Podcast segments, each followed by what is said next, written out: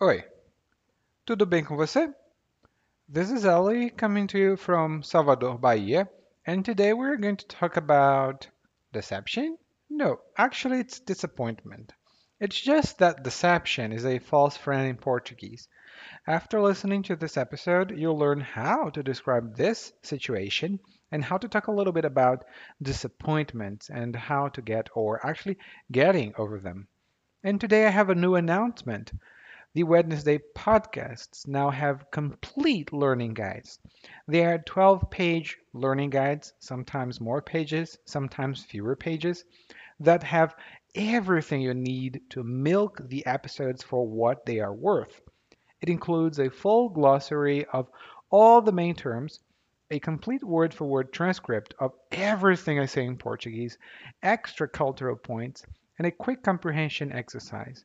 And the best of all is it is available in PDF format that you can print and have by your side when you listen to the episodes that are published on Wednesday. Just imagine you can spend 20 minutes a day studying the learning guide and getting more vocabulary to speak with a lot more confidence in expressing exactly what you want to express when you talk to your Brazilian friends. And best of all, you can keep all, and I said all the learning guides with you, and you always have a quick reference for you at the intermediate to advanced level in Portuguese. You can download the free learning guide to the, today's episode by going to guide.intermediateportuguese.com. This one is available for free, and the next one will be available in time. If you want to get in the waiting list for the special group that is going to receive the learning guide and their emails every Wednesday, you can go to guide.intermediateportuguese.com. Right now, get your first free learning guide in your email inbox. Receive the free daily email with Portuguese stories that all my students get, and very soon you'll get to know the special offer I have in store for you. Again, the address is guide.intermediateportuguese.com. And now, let's get started.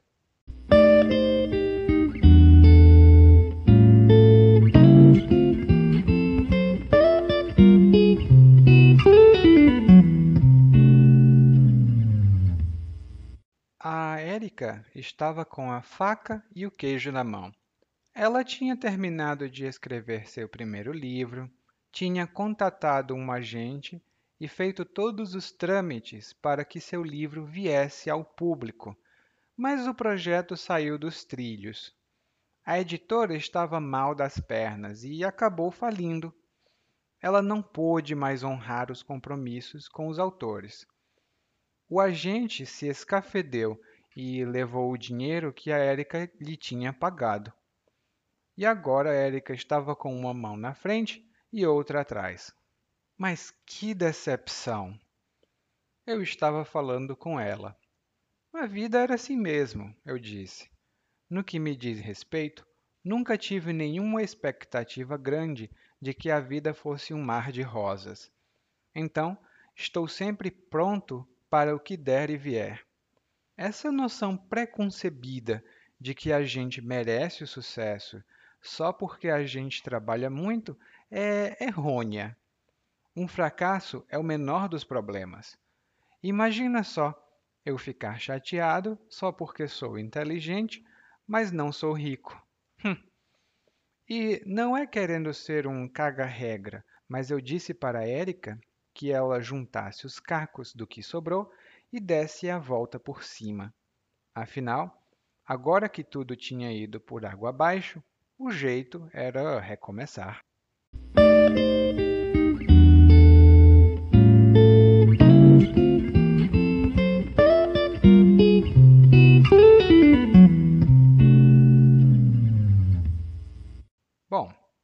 Hoje o narrador está contando a história de sua amiga, Érica, que teve um problema depois de estar numa situação favorável. E como é que nós sabemos disso? Ora, ele disse que a Érica estava com a faca e o queijo na mão. E quando se está com a faca e o queijo na mão, a gente está numa situação favorável. Nós temos todos os recursos de que precisamos para fazer alguma coisa. O Patrício quer abrir uma escola de inglês. Ele ganhou muito dinheiro na loteria e também fala inglês muito bem. Então, ele está com a faca e o queijo na mão. Por quê? Tanto ele fala inglês, como ele tem o dinheiro para fazer o investimento. Então, o Patrício está com a faca e o queijo na mão. Bom, e a Érica estava com a faca e o queijo na mão porque ela tinha feito todos os trâmites para publicar um livro. Os trâmites são cada fase ou etapa de um processo completo. Por exemplo, eu quero imigrar para o Canadá. Então, eu preciso entrar em contato com a embaixada, eu preciso organizar os meus documentos, eu preciso aprender inglês, eu preciso é, investir dinheiro, eu preciso comprar muitas coisas. E tudo isso são os trâmites. Cada etapa desse processo é um trâmite, então são os trâmites. E em geral, nós falamos aqui de trâmites em contexto burocrático ou em contexto legal os trâmites legais para imigrar, por exemplo. Bom, e a Érica tinha feito todos os trâmites para publicar o livro, mas ela não teve muita sorte, porque o projeto saiu dos trilhos. E quando algo sai dos trilhos, isso significa que algo sai do caminho, sai do controle, que está acontecendo alguma coisa que não era esperada. Por exemplo, eu tinha um plano de comprar uma casa e morar fora da cidade, mas infelizmente eu precisei gastar muito dinheiro e tudo saiu dos trilhos, tudo saiu do meu controle. É uma expressão muito comum e não é muito legal se você precisar usar essa expressão sobre você mesmo. Não é muito legal, não. Bom, e por que saiu dos trilhos? Temos aqui três razões. Aliás, duas, né? A primeira é porque a editora estava mal das pernas. E quando alguém ou alguma coisa, alguma loja, alguma empresa, está mal das pernas, isso significa que ela não está numa boa condição financeira. Essa é uma expressão muito informal. Por exemplo, eu gostaria de comprar uma bolsa mas estou meio mal das pernas, não consigo comprar nada agora. Eu gostaria de comprar uma bolsa, mas estou meio mal das pernas, não consigo comprar nada agora. Bom, esse foi o primeiro problema. A editora, que é a empresa que publica livros, estava mal das pernas e não conseguiu honrar os compromissos. E honrar os compromissos significa é fazer o que você prometeu. Normalmente, pagar o que você deve. É muito comum pagar o que você deve, esse significado. Então, se você não puder honrar seus compromissos, significa que você não tem dinheiro suficiente para pagar o que você precisa pagar. Por exemplo, depois que a empresa faliu, ela não pôde honrar seus compromissos e todos os funcionários ficaram sem dinheiro. Depois que a empresa faliu, ela não pôde honrar seus compromissos. Todos os funcionários ficaram sem dinheiro. Foi uma pena. E isso acontece um pouco aqui no Brasil. a gente às vezes não pode honrar nossos compromissos. O que você faz nessas horas? Hum? Me conta depois. Bom, esse foi o primeiro problema. A empresa não pôde honrar os compromissos com os autores. Ela não pôde pagar os autores. O segundo problema foi que o agente literário, e a pessoa que ajuda o autor a publicar o livro, o agente literário se escafedeu. E se escafeder significa fugir é, de modo que ninguém veja, né? Você uh, desaparece. Por exemplo, depois que eu paguei o agente, ele se escafedeu. Eu tento ligar para ele, mas ele não atende minhas ligações Eu vou na casa dele, mas ele nunca está em casa. Ele simplesmente se escafedeu com meu dinheiro. Ele escapou, ele sumiu com o meu dinheiro. Bom, e a consequência de todos esses problemas é que a Érica ficou com uma mão na frente e outra atrás. E essa é uma expressão muito informal para dizer que você não tem nenhum dinheiro e nem recursos. Eu estou com uma mão na frente e outra atrás. É muito engraçada essa expressão porque você imagina alguém sem roupas. Se você não tem roupas, para você não passar mais vergonha, você coloca uma mão na frente e outra atrás para cobrir as suas partes íntimas. Você não quer ficar exposta ou exposto na rua. Então você fica com uma mão na frente e outra atrás. E aí ele diz, o narrador, mas que decepção! E a palavra decepção é um pouco complicada, porque em inglês a palavra parecida com decepção significa outra coisa. Decepção, em português, é um desapontamento, é uma desilusão. Quando você fica triste, se uma expectativa sua for desfeita, você, ah, eu esperava que isso fosse verdade, mas que decepção. Por exemplo, você se planeja para uma viagem para o Brasil. Você compra as passagens, você planeja o seu roteiro, o seu itinerário, você imagina quantas fotos você vai tirar. Mas daí, bum, vem a pandemia e ninguém pode mais viajar para lugar nenhum. E você fica decepcionada, você fica decepcionado. Ai, que decepção. Ai, que tristeza. Porque não pode viajar agora. Eu sei que muitos dos meus alunos ficaram decepcionados porque não podem vir para o Brasil no momento. Você também ficou? Você também teve uma decepção? Me conta. Hum? Daí o narrador começa a falar um pouco sobre o que ele contou para a Érica, porque o narrador é amigo dela. Então, ele dá uma ajuda, né? ele dá conselhos. Ele diz que ele mesmo nunca esperou que a vida fosse um mar de rosas. E essa é uma expressão quase que fixa.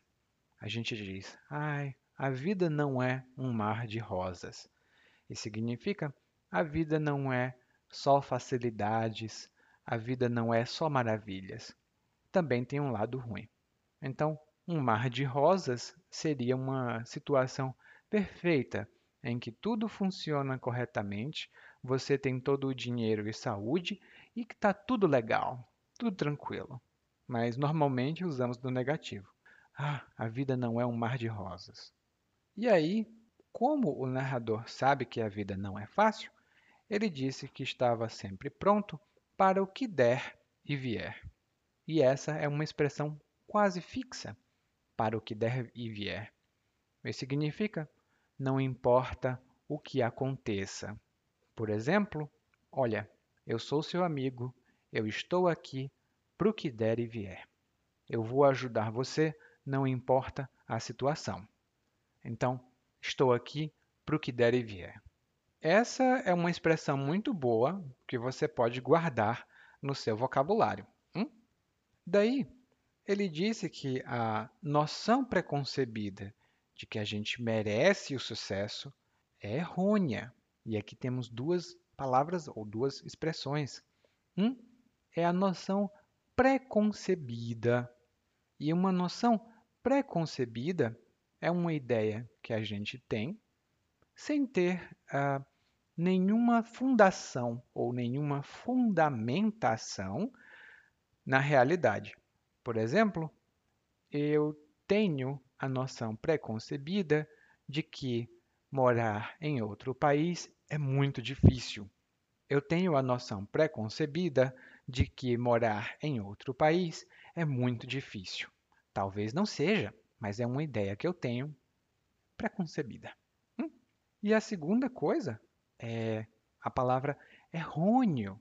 E errôneo é uma coisa que está errada, que não é correta, mas no sentido de que não é verdade. Por exemplo, eu acho que a sua opinião sobre os brasileiros é errônea. Os brasileiros são muito alegres, eles não são tristes. Eu acho que sua opinião sobre os brasileiros é errônea. Eles não são tristes, eles são alegres. Hum? Bom, eu não sei porque são muitos brasileiros, então talvez a sua ideia esteja certa, não esteja, é, não seja errônea. Hã? Então, continuando, o narrador depois diz: Olha, eu não quero ser um caga-regra. Essa expressão é um pouco vulgar. Ela é muito informal e um pouco vulgar, porque a expressão caga-regra vem das palavras cagar e cagar é outra palavra para fazer cocô. Você vai no banheiro e me desculpe, eu vou fazer um som. Você vai no banheiro e isso é fazer cocô. É uma maneira educada de falar e você vai cagar, que é uma maneira não muito educada de falar. E quem caga regra significa que essa pessoa faz regras ou ela inventa regras que não existem. E tem muita gente que gosta de cagar regra. É uma palavra muito moderna aqui no Brasil. Ela apareceu talvez há dois anos ou três anos. E se você cagar regra, significa que você inventa regras que não existem e você talvez fique chateada ou chateado porque as outras pessoas não seguem. E por que o narrador não quer ser um caga-regra? Porque ele diz para Érica o seguinte: Érica, junte os cacos do que sobrou e dê a volta por cima. Junte os cacos do que sobrou e dê a volta por cima. E juntar os cacos é uma expressão informal e significa se recuperar depois de uma decepção ou de algum desastre, algum problema pessoal. É uma expressão é, metafórica, ela é figurada, porque cacos são pedaços de alguma coisa. Por exemplo, eu tenho uma garrafa e a garrafa cai no chão e quebra. E, e agora muitos cacos de garrafa estão no chão. Muitos cacos. E é um pouco perigoso pisar num caco de garrafa ou um caco de vidro. Uh, não é muito bom. Bom, daí ele diz: junte os cacos significa é, se recupere, fique boa de novo, é, esqueça o que passou. Você não tem mais problemas emocionais. E normalmente, como eu disse, cacos, é, juntar os cacos é se recuperar de um problema emocional ou de alguma decepção. E dar a volta por cima significa superar uma dificuldade. Se você tem um problema muito grave e você, tcharam, consegue superar esse problema, isso significa que você deu a volta por cima. Tem uma música aqui no Brasil, não me lembro muito bem qual é, mas ela diz mais ou menos: Levanta, sacode a poeira, dá volta por cima, alguma coisa do tipo. Que é, bom, teve problema? Teve sacode a poeira e ó, dá a volta por cima, né? Que é para você se recuperar. Não sei se é muito fácil, né? Porque é muito fácil você dizer para outra pessoa: Olha, eu sei que você tem muitos problemas, mas esqueça os seus problemas e viva a vida. É muito fácil dizer. Por isso que ele está dizendo: Eu não quero ser um caga-regra. E por fim, ele diz: Bom, afinal, agora que tudo foi por água abaixo, o jeito é recomeçar. E ir por água abaixo significa não dar certo, dar errado, ser um fracasso. A gente fala isso de um projeto normalmente ou de um plano. Por exemplo, o plano de viajar para o Brasil foi por água abaixo. O plano de viajar para o Brasil foi por água abaixo. Não dá para viajar agora. E é isso aí. Bom, não sei se é realmente a única coisa que se pode fazer nessa situação. Mas o narrador tentou ajudar a Érica. O que você acha? Será que essa é uma ajuda boa? É uma ajuda que realmente é útil? Hum, eu não sei, por isso eu quero a sua opinião. Daí agora, nós não precisamos dar a volta por cima para ouvir o monólogo mais uma vez, mas dessa vez na velocidade natural. Vai ser muito fácil fazer isso.